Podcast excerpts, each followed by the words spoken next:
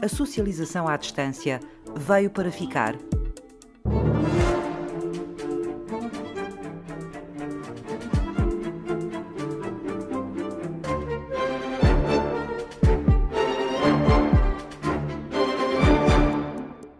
Verdade, a socialização à distância já estava bastante generalizada na nossa população, não é? Portanto, quer dizer, o uso eh, das redes sociais, do telefone, de, inclusivamente de plataformas, ela já existia, portanto, não é nada de novo. O sociólogo Pedro Abrantes é professor da Universidade Aberta e investigador do Centro de Investigação e Estudos de Sociologia no Instituto Universitário de Lisboa. A questão principal aqui, de facto, é que generalizou-se e, sobretudo, houve realmente uma ruptura grande de práticas de socialização mais em copresença.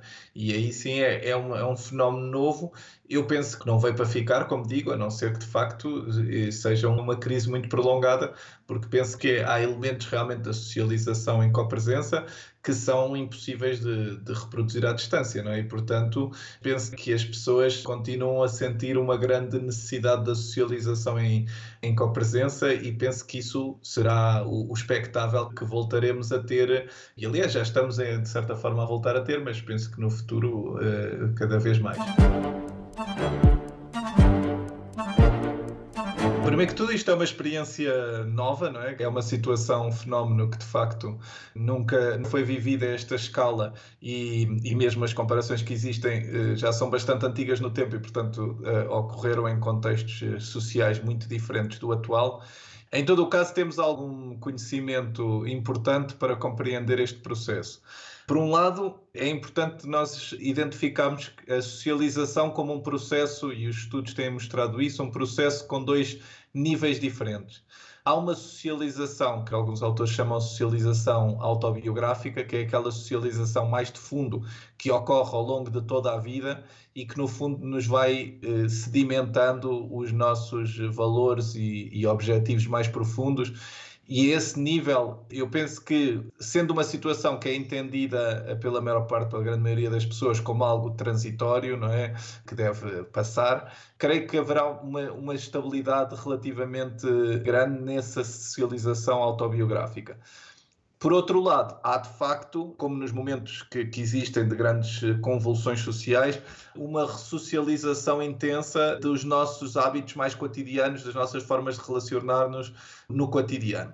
E isso, de facto, é em grande medida motivado pelo medo, não é? Os estudos que têm sido feitos agora mais recentemente sobre os padrões de, de comunicação e de interação eh, no, neste período mostram, de facto, que há um, uma forte e quase generalizada influência das informações eh, da televisão e da rádio, em particular, até mais do que de outros meios de comunicação, e que esses têm sido realmente fundamentais para as pessoas se resituarem e se, eh, de certa forma, se reinventarem neste processo.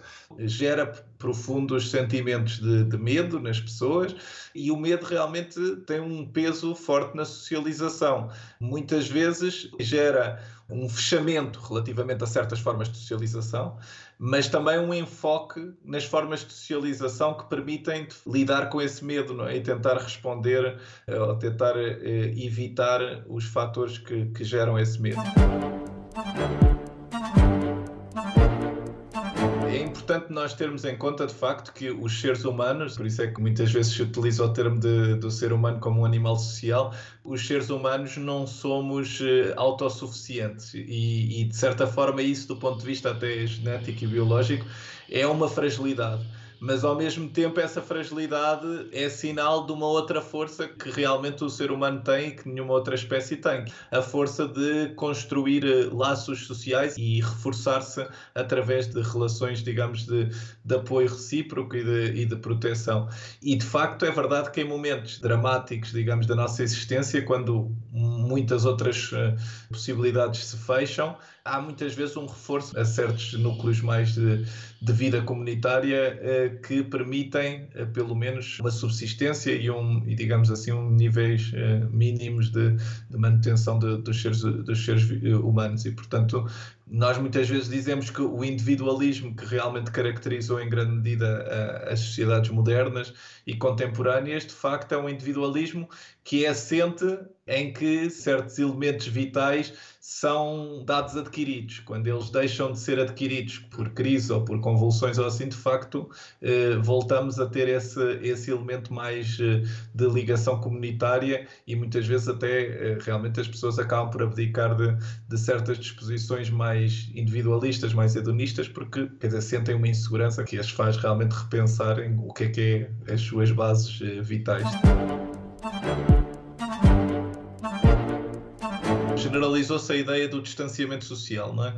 E realmente é uma ideia perigosa, porque de facto aquilo que nós precisamos, digamos assim, até aquilo que são as recomendações em termos de, de cuidados de saúde, remete sobretudo para uma distância física, não é? Que é diferente daquilo que possamos uh, designar como distanciamento social. E de facto há um risco de, de proporcionar aqui processos reforçar processos de, de medo do outro, não é? O medo do outro desconhecido, eh, quando na verdade, claro que a grande maioria das pessoas pode ser contagiada, em geral, até por pessoas conhecidas, não é? Porque, porque os nossos círculos mais próximos são de pessoas conhecidas. Mas realmente há um medo eh, do outro desconhecido que tem a ver com todo este cenário de insegurança de facto é uma reação muitas vezes instintiva, mas que tem riscos grandes em termos da nossa convivência social. Thank you. Até que ponto é que esta ressocialização é uma ressocialização orientada para o curto prazo e, portanto, para encontrar soluções temporárias, mas que não, não transformem, digamos assim, as, os fundamentos da nossa identidade e da nossa eh, vida em sociedade, ou se, pelo contrário, estamos perante um momento, digamos, de, de mudança eh, sistémica nas identidades e nas, nos próprios princípios da organização da vida social.